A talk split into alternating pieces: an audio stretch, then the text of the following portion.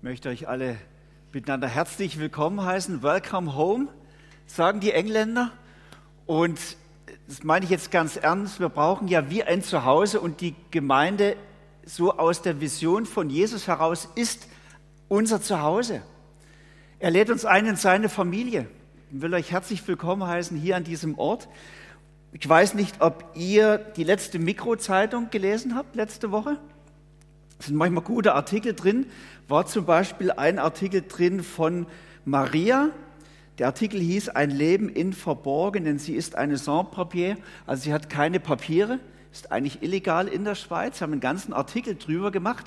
Und da schreibt, wird der ganze, eigentlich die ganze tragische Geschichte von dieser Frau aus Südamerika beschrieben. Und ich lese euch mal ein paar Zeilen vor. Aus der Krise heraus fand sie durch Gott, wie sie sagt, aus der Krise heraus fand sie durch Gott, wie sie sagt. Sie setzte ihre Medikamente ab, fand Anschluss in einer kleinen katholischen Kirchgemeinde und lernte dort eine Gruppe Frauen kennen. Alle kommen aus Lateinamerika, alle haben keine Aufenthaltsbewilligung. Das ist meine Familie in der Schweiz geworden. Und Gott gibt mir so viel Kraft. Heute besuchen sie jeden Tag gemeinsam die Kirche, beten und unterstützen sich gegenseitig. Die Gemeinschaft hat Maria zur Kämpferin werden lassen. Sie kämpft für die Sicherheit von Sans-Papiers in der Schweiz. Ich bin mutiger geworden und will mich nicht mehr verkriechen, sagt sie und schlägt mit der Hand sanft auf den Tisch, um ihre Worte zu unterstreichen. Es hat mich beeindruckt, dass diese Frau sagt, ich war fremd, ich habe so viele Schwierigkeiten, aber ich habe hier in einer Gemeinschaft von Christen in der Kirche habe ich wie ein Zuhause gefunden, eine neue Familie. Hier bin ich zu Hause. Sie treffen sich täglich. Das klingt fast so ein bisschen urgemeindlich, finde ich. Und was man da spüren kann, da geben sie sich Kraft und sie gewinnt Mut. Sie, sie blüht auf, diese Frau. So soll es sein. Gott stellt uns in seine Familie, gibt uns ein Zuhause und dieses Zuhause ist wie ein Ort, wo man sein kann, eben wie man ist, wo man sich nichts vormachen muss. Es ist ein Ort wie eine Oase. Es ist wie ein, ein Kraftpunkt, wie ein Leuchtturm, wie ein Hoffnungsschimmer, wie ein wärmendes Licht ist dieses Zuhause. Wir sind jetzt bei Teil 2 dieser Serie Offene Türen. Wir sprechen über die Vision Gottes für seine Gemeinde. Das ist die Vision der Familie. Wir wollen neu begreifen, Gott sieht uns als Familie. Und in jeder Familie gibt es ja Werte oder Familienregeln. Letzte Woche hat äh, Claudia schon darüber gesprochen, über die erste Familienregel. Es ist gelebter Glaube. Und heute möchte ich über die zweite Regel sprechen. Wir haben offene Türen in der Familie Gottes. Offene Türen. Darf ich euch am Anfang mal ein paar Bilder zeigen? Die habe ich alle selber geschossen, will mich damit nicht drüben, aber ich mag Türen einfach. Ja? Also die ist doch fantastisch, oder? Habe ich in England fotografiert mal vor einigen Jahren. Das ist so schön, man möchte am liebsten reingehen. Das ist so armmächelig, so eine schöne Tür. Aber natürlich ist ein Privathaus, kann man nicht einfach so reingehen. Ähm, das ist auch ein Tor, da wäre ich auch am liebsten durchgegangen.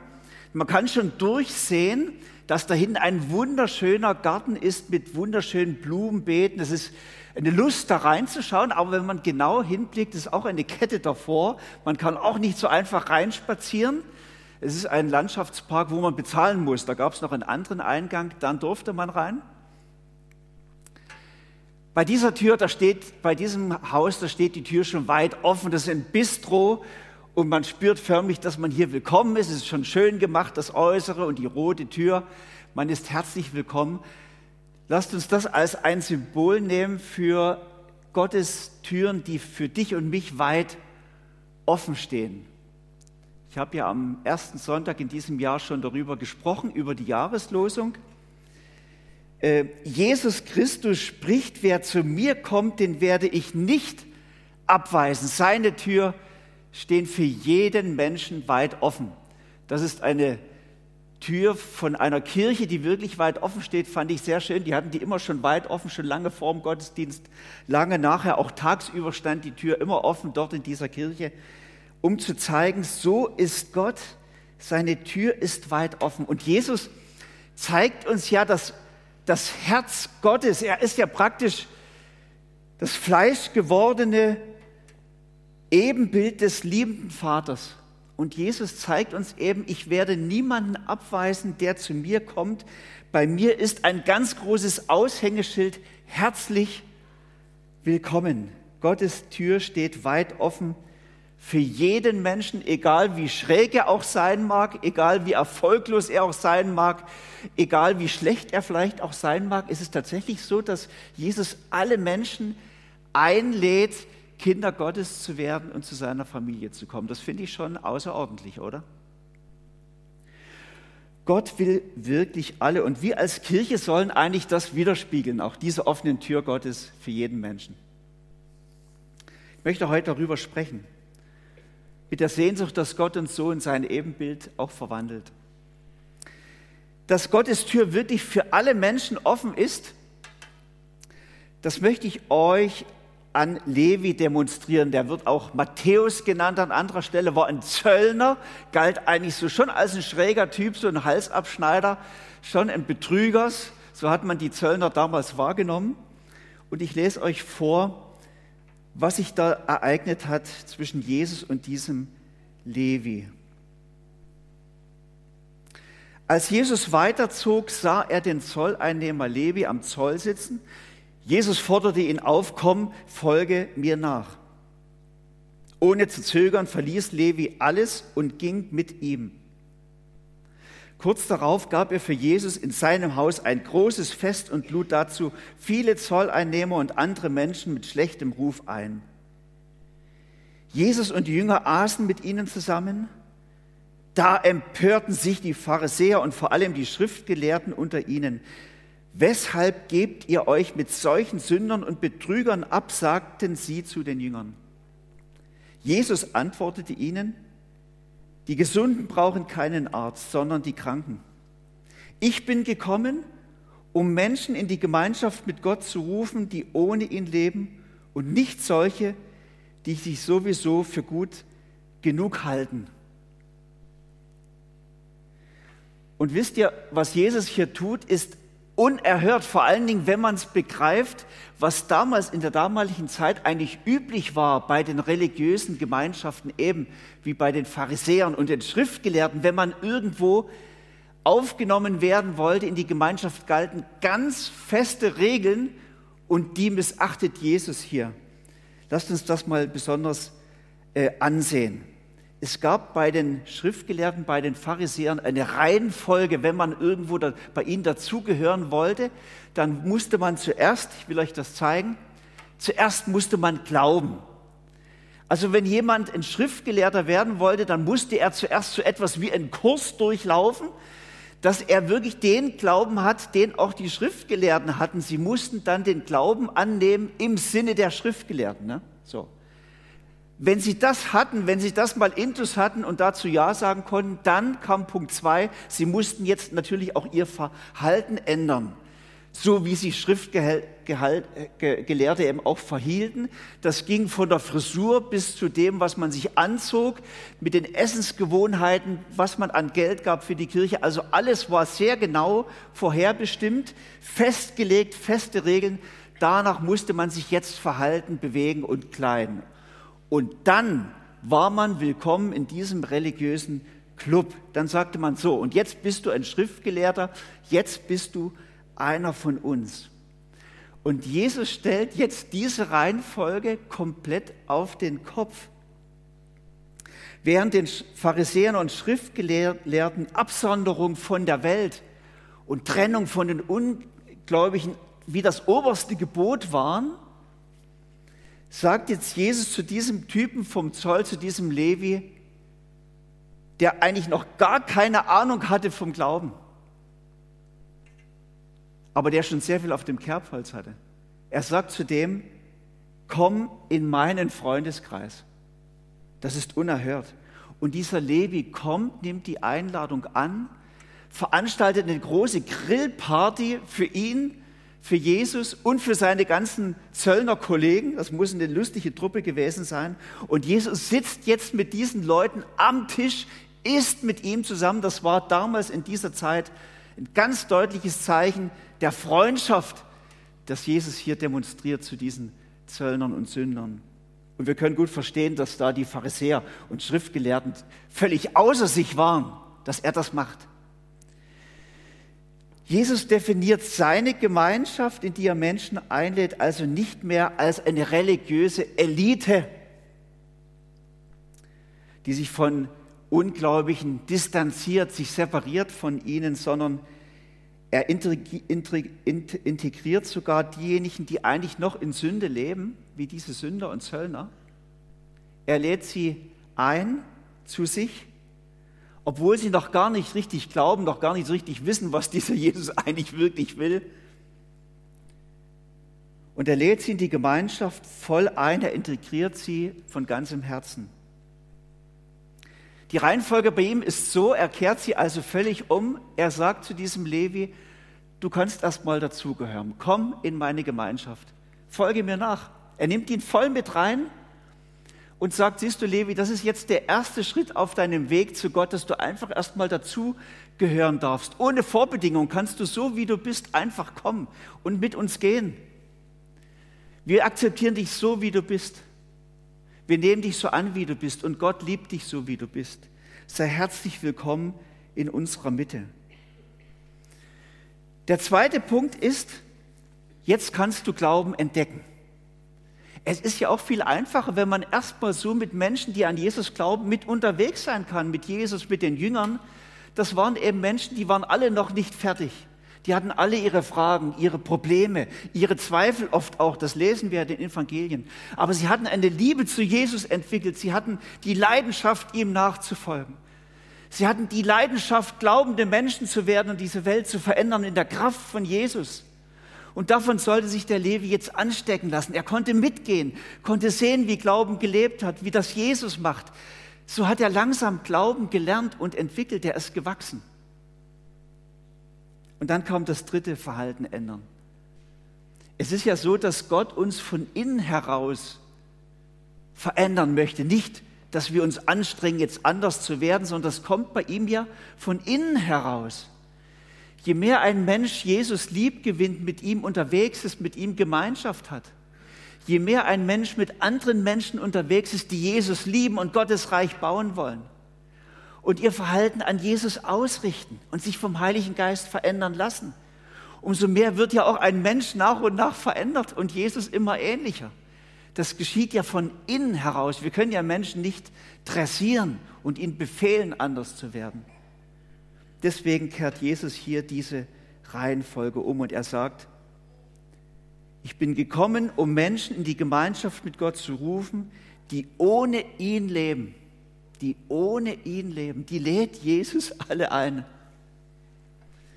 Und ich glaube, Jesus möchte mit dieser Geschichte, ich weiß, ich habe jetzt dieses, diese Begebenheit mit dem Levi nicht komplett ausgelegt, da kann man noch sehr viel dazu sagen. Ich wollte nur diese Sache sagen, dass das aus meiner Sicht von Jesus her ein ganz starkes Plädoyer ist für eine Kirche mit offenen Türen, die ohne Vorbedingung alle Menschen herzlich willkommen heißt. Und ich weiß, da sind auch Menschen dann bei Jesus willkommen, die haben alle noch ihre Ecken und Kanten und ihre Fehler, die sind alle unfertig, eigentlich so wie wir ja alle auch, die wir hier sitzen. Und ich weiß, dass das auch ein rechtes Risiko birgt, dass wir so unvollkommen sind, so schräg sind zum Teil auch. Aber offenbar findet Jesus das richtig. Wir haben deshalb in der Vision der Gemeinde es so formuliert, offene Türen, wir laden möglichst viele Menschen zu Jesus und seiner Familie ein und nehmen sie herzlich auf, wie lang erwartete liebe Freunde, komm, wie du bist. Bei den Kleingruppenunterlagen, die am Ausgang findet, haben wir es noch ein bisschen ausführlicher formuliert. Ich lese euch das vor. Wie jede Familie auf Wachstum ausgelegt ist, so wünscht auch Gott, dass seine Familie stetig wächst. Deshalb ist es unsere Sehnsucht, dass möglichst viele Menschen der Region Jesus kennenlernen und Kinder Gottes werden. Wir halten ihnen die Tür zum Haus Gottes weit offen. Wir nehmen sie herzlich in unsere Familie auf, wie lang erwartete liebe Freunde. Sie sollen wissen, dass sie in Gottes Familie willkommen sind. Wir stellen keine Vorbedingungen. Komm, wie du bist. Besonders liegen uns die Kinder und die Jugendlichen am Herzen. Mir hat jemand gesagt, diese Vision von der Familie, die wir jetzt als Gemeindeleitung definiert haben, prägen wollen, wäre für ihn gar nichts Besonderes. Es wäre ja normal, das sind wir ja schon.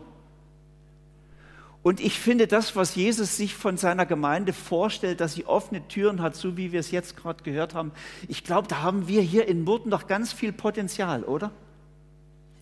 Aber wir sind auf, der richtig, auf dem richtigen Weg. Wir wollen das anstreben, so eine Kirche mehr und mehr zu werden, die alle Menschen bedingungslos willkommen heißt, so wie das Jesus tun würde. Und erlaubt mir, dass ich euch diese Theologie der offenen Tür noch ein Stück weit näher bringe. Ihr könntet jetzt fragen, stimmt das denn? Will denn Gott wirklich, dass seine Gemeinde stetig wächst? Und ich kann euch eindeutig sagen, ja, das will er. Das will er. Ähm, in der Apostelgeschichte lesen wir, als Jesus seine Kirche gerade erst gegründet hatte, da steht, und jeden Tag rettete der Herr weitere Menschen, sodass die Gemeinde immer größer wurde. Gott hat immer mehr Menschen in die Kirche geschickt und dort wurden sie wirklich mit offenen Herzen empfangen. Das waren Menschen, die waren auch wie der Levi zum Teil noch ganz schräg, noch überhaupt nicht gläubig. Aber sie haben dort erlebt, wie Christen leben, was sie glauben. Sie haben sich von ihrer Leidenschaft anstecken lassen und sind selber Christen geworden, haben sich taufen lassen. Und die Gemeinde ist gewachsen, gerade in den ersten Jahrhunderten ist sie gewachsen. Das war normal, dass Kirche wächst, weil Gott immer mehr Leute hinführt. Es ist eigentlich erst ein Phänomen unserer jüngeren Kirchengeschichte hier in Europa, dass Gemeinde eher stagniert bzw. sogar abnimmt. Es ist nicht normal. Aus Gottes Sicht muss eine Familie wachsen. Familie ist auf Wachstum angelegt. Und Gottes Sehnsucht ist, dass Menschen dazukommen. Und ich wollte dich heute fragen, ist das auch deine Sehnsucht, dass diese Kirche wieder wächst? Ist das auch deine Sehnsucht, dass hier wieder alle Bänke voll sind? Jetzt dürfen wir ja Corona-bedingt nicht alles füllen, aber es wird sich ändern. Ich sage euch, Ende des Jahres können wir wieder alles füllen. Das ist meine tiefe Überzeugung. Ist das unsere Sehnsucht, dass dann alles voll ist, dass wir dann zwei, drei Gottesdienste machen müssen? Nicht wegen Corona, sondern weil wir keinen Platz mehr haben? Das wäre normal. Das wäre aus Gottes Sicht normal. Jesus hat ein Gleichnis erzählt von dem großen Festmahl. Da ist ein Gastgeber, das ist Gott selber, der schickt, er will ein großes Festmahl ausrichten, will viele Menschen dazu einladen schickt einen Boten los und dieser Bote bekommt folgenden Auftrag. Geh auf die Landstraßen, befahl der Herr, und wer auch immer dir über den Weg läuft, den bring her. Alle sind eingeladen, mein Haus soll voll werden. Das ist die Leidenschaft von Gott. Mein Haus soll voll werden. Er möchte, dass dort, wo sich seine Familie trifft, immer wieder Leute dazukommen, immer mehr Leute die Einladung Gottes annehmen, immer mehr Menschen, die das Evangelium hören, verstehen, Kinder Gottes werden, umkehren. Für Gott ist es eine Not, wenn in den Kirchen leere Plätze sind. Das treibt ihn um. Und deswegen drängt er uns, wir sind ja eigentlich auch in diesem Gleichnis, diese Boten sagen, geht auf die Landstraßen, geht überall in eurer Ortschaft und nötigt die Leute doch zu kommen. Sie dürfen euch nicht egal sein, Gott wartet. Das ist die Leidenschaft unseres Gottes. Gott will, dass alle Menschen gerettet werden und seine Wahrheit erkennen. Das ist sein Wille. Alle Menschen. Ich weiß, das ist ziemlich umfassend, oder? Und ich möchte euch deshalb sagen, das sage ich jetzt aus tiefstem Herzen und im Namen unseres Gottes, lasst uns als FEG Morden nicht schläfrig werden. Schläfrig im Sinne von, wir sitzen jetzt hier, wir haben es gut, wir haben Jesus gefunden, es ist ja alles so schön in Butter. Aus Gottes Sicht ist gar nichts in Butter, denn ein Großteil unserer Gesellschaft wendet sich ab von Gott. Lasst uns neu um ein brennendes Herz für diese Menschen um uns herum bitten, die Gott eben nicht egal sind, die er einlädt. Lasst uns neu Gott bitten um die Menschen um uns herum, dass Jesus sie erreicht, dass er in ihnen einen neuen Hunger weckt nach Gott. Lasst uns neu bitten, dass wir einen neuen Mut bekommen, eine neue Kraft auch als Zeugen, als glaubwürdige Zeugen hier unter diesen Menschen aufzutreten. Ich glaube, da braucht da muss Gott bei uns eine Erweckung schaffen, habe ich den Eindruck. Aber ich möchte, dass wir beginnen darum zu bitten. Es ist nicht ein Appell an deine eigene Kraft, jetzt nehme ich mich zusammen und gehe als Zeuge raus. Das wird nie was. Ich möchte nur, dass wir wach werden und Gott neu anflehen um diese neuen Zeugenkraft und diesen neuen Mut und um Gottes offene Türen in diesem Bereich. Und lasst uns alle Menschen, die Gott ja jetzt auch schon schickt, das wollen wir nicht vergessen, er schickt ja jetzt schon immer wieder Menschen und schickt Menschen und wir führen sie zum Glauben und lasst uns diese Menschen herzlich willkommen heißen, wenn sie schon mal kommen. Ich möchte jetzt noch über Willkommenskultur sprechen und ich weiß, wenn ich jetzt davon erzähle, werden manche von euch, das habe ich manchmal schon gespürt, sich angegriffen fühlen und sagen, ja, wieso machen wir es denn schlecht? Ich will euch nicht anklagen. Ich möchte uns einfach lustig machen. Ich habe den Eindruck, dass die Kirchen gerade im englischsprachigen Raum in Australien, Kanada, Amerika, so wie ich das erlebt habe, an dieser Stelle uns ein Stück voraus sind. Ähm, ich erzähle euch einfach von Conny und Marion, Mario. Das sind zwei Freunde von uns, die sind vor einigen Jahren nach Australien gegangen.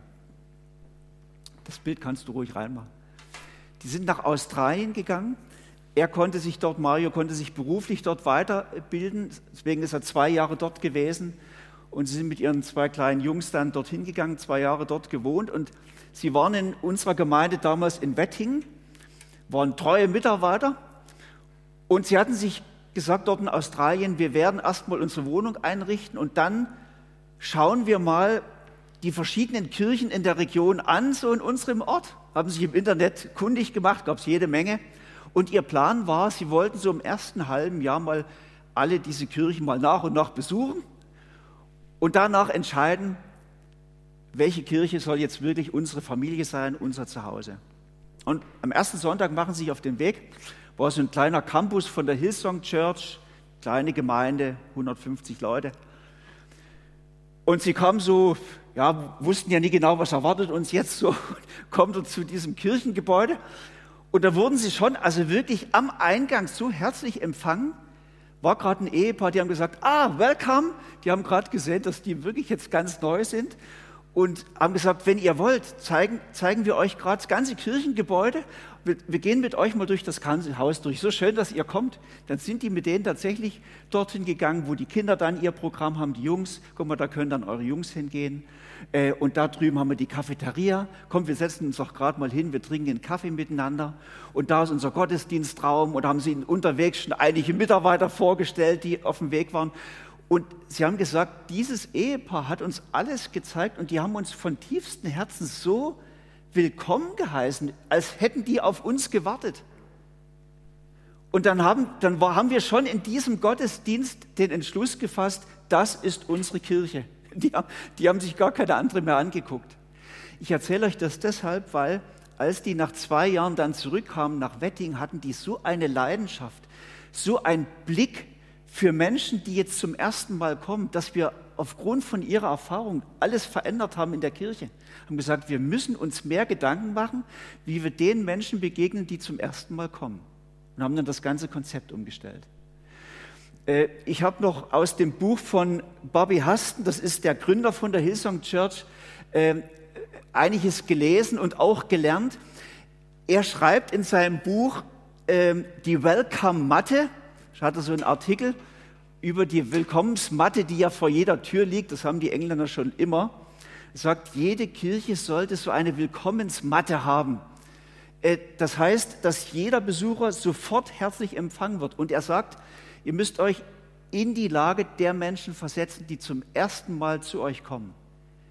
Die haben endlich mal den Mut gefasst, sich auf den Weg zu machen in eine Kirche, die sie nicht kennen, wo sie nicht genau wissen, was sie erwartet, Manche Menschen sind auch sehr ängstlich und zögern lange überhaupt zu kommen.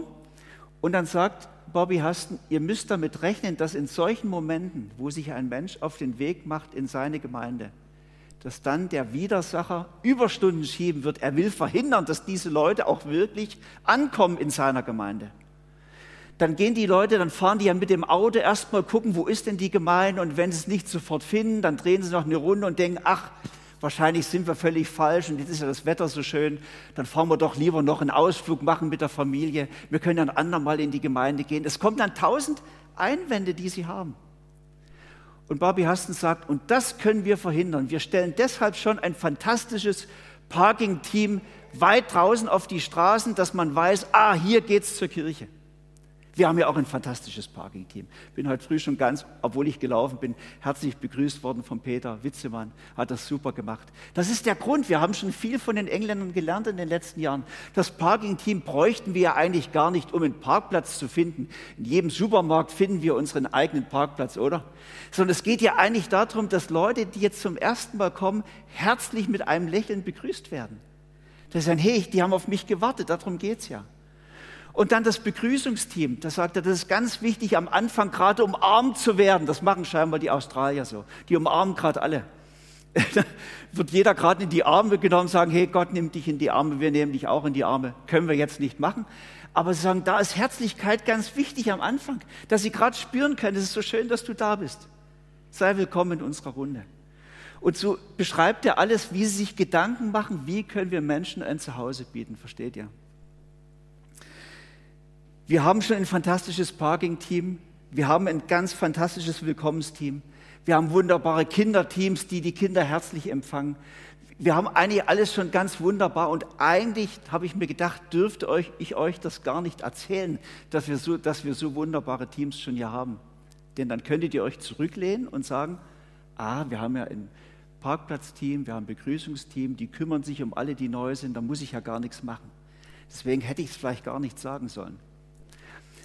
Der Satz, den du dir aber jetzt einprägen kannst, ist der, wir haben das fantastischste Willkommensteam auf der Welt, was du dir überhaupt denken kannst.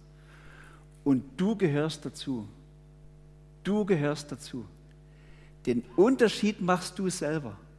Ich habe gesehen, manche von euch haben Leute, die sie noch nicht kannten, gerade am Anfang vom Gottesdienst begrüßt. Jetzt können wir nicht so nebeneinander sitzen, aber viele von euch machen das zur Gewohnheit, sagen dem links und rechts, hallo, herzlich willkommen, ich heiße so und so. Das ist fantastisch. Manche von euch laden Menschen nach dem Gottesdienst ein, sagen, komm, lass uns zusammen in der Cafeteria einen Kaffee trinken. Ich kenne dich noch gar nicht. Ich heiße Thomas, wie heißt du? So können wir uns doch kennenlernen. Es gibt manche von euch, die laden nach dem Gottesdienst gerade Leute ein zu sich nach Hause. Ich wollte euch diese Bibelstelle auch noch zeigen über Gastfreundschaft, das sagt der Hebräerbriefschreiber, liebt einander weiterhin als Brüder und Schwestern und vergesst nicht, Gastfreundschaft zu üben, denn ohne es zu wissen, haben manche auf diese Weise Engel bei sich aufgenommen. Lasst mich das noch sagen, als ich ganz neu in Wetting war, als Pastor relativ noch unerfahren, dann habe ich am Anfang viele Leute erstmal besucht und habe immer die Frage gestellt, wie seid ihr denn in die Gemeinde gekommen? Und da ist mir aufgefallen, dass ganz viele gesagt haben, wir sind in die Gemeinde gekommen, haben den Gottesdienst eigentlich ganz gut erlebt, aber entscheidend war für uns, dass ein Ehepaar aus der Gemeinde uns mit nach Hause genommen hat und wir durften einfach mit denen zusammen Mittag essen und die haben uns gerade zu spüren gegeben, dass wir dazugehören. Wir hatten mehrere Ehepaare, die sehr viel Gastfreundschaft geübt haben und durch das sind die Leute letztlich geblieben und haben gespürt, das ist jetzt unsere Familie. Wir sind von Anfang an herzlich willkommen. Unterschätzt die Gastfreundschaft nicht. Lasst uns Gastfreundschaft üben, besonders zu Menschen, die wir noch nicht kennen. Ich möchte jetzt zum Abschluss noch Folgendes sagen. Gott lädt uns dazu ein, er möchte, dass wir als Kirche eine Kirche der offenen Türen werden, mehr und mehr, dass wir mehr und mehr das verkörpern und das widerspiegeln, was die Sehnsucht von Gott ist. Gott will alle, bedingungslos alle. Deswegen drei Schritte, die ich uns noch mitgeben möchte. Lasst uns doch allen Menschen, die endlich mal den Mut haben, zu uns zu kommen, die Tür weit aufhalten. Und jeder von uns kann etwas dazu beitragen.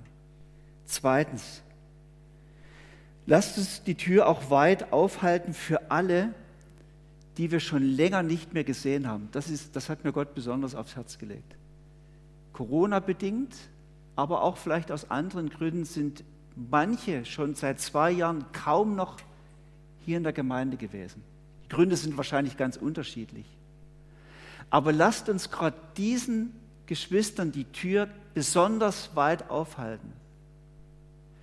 Ich habe das schon oft erlebt, wenn Menschen länger nicht mehr gekommen waren, dann wurden sie in der Gemeinde begrüßt. Na, lässt du dich auch mal wieder blicken? Es ist natürlich toll, wenn man so begrüßt wird. Sie kommen ja schon mit rechten Bedenken, was die Leute sagen werden. Das Einzige, was du dann sagen darfst, ist, es ist so schön, dass du kommst. Schön, dich zu sehen. Sie sollen von Anfang an auch da spüren, es gibt keine Vorwürfe, dass du so lange nicht da warst. Es ist einfach schön, dass du da bist, dass wir dich sehen dürfen. Und das Dritte, schauen wir, dass niemand zurückbleibt. Wir wollen den Menschen nachgehen, nicht nur den Menschen, die Jesus noch nicht kennen, sondern auch den Menschen nachgehen, die eigentlich früher hier in der Gemeinde waren, die wir aber jetzt schon lange nicht mehr sehen. Ich als Pastor mache viele Besuche, aber ich kann nicht alle besuchen und mich um alle kümmern. Das ist dein Part. Und ich gebe dir heute den Auftrag, überleg mal, wen du schon längere Zeit vermisst, den du eigentlich schon mal kennengelernt hattest, der sich aus irgendeinem Grund jetzt nicht mehr so richtig traut zu kommen.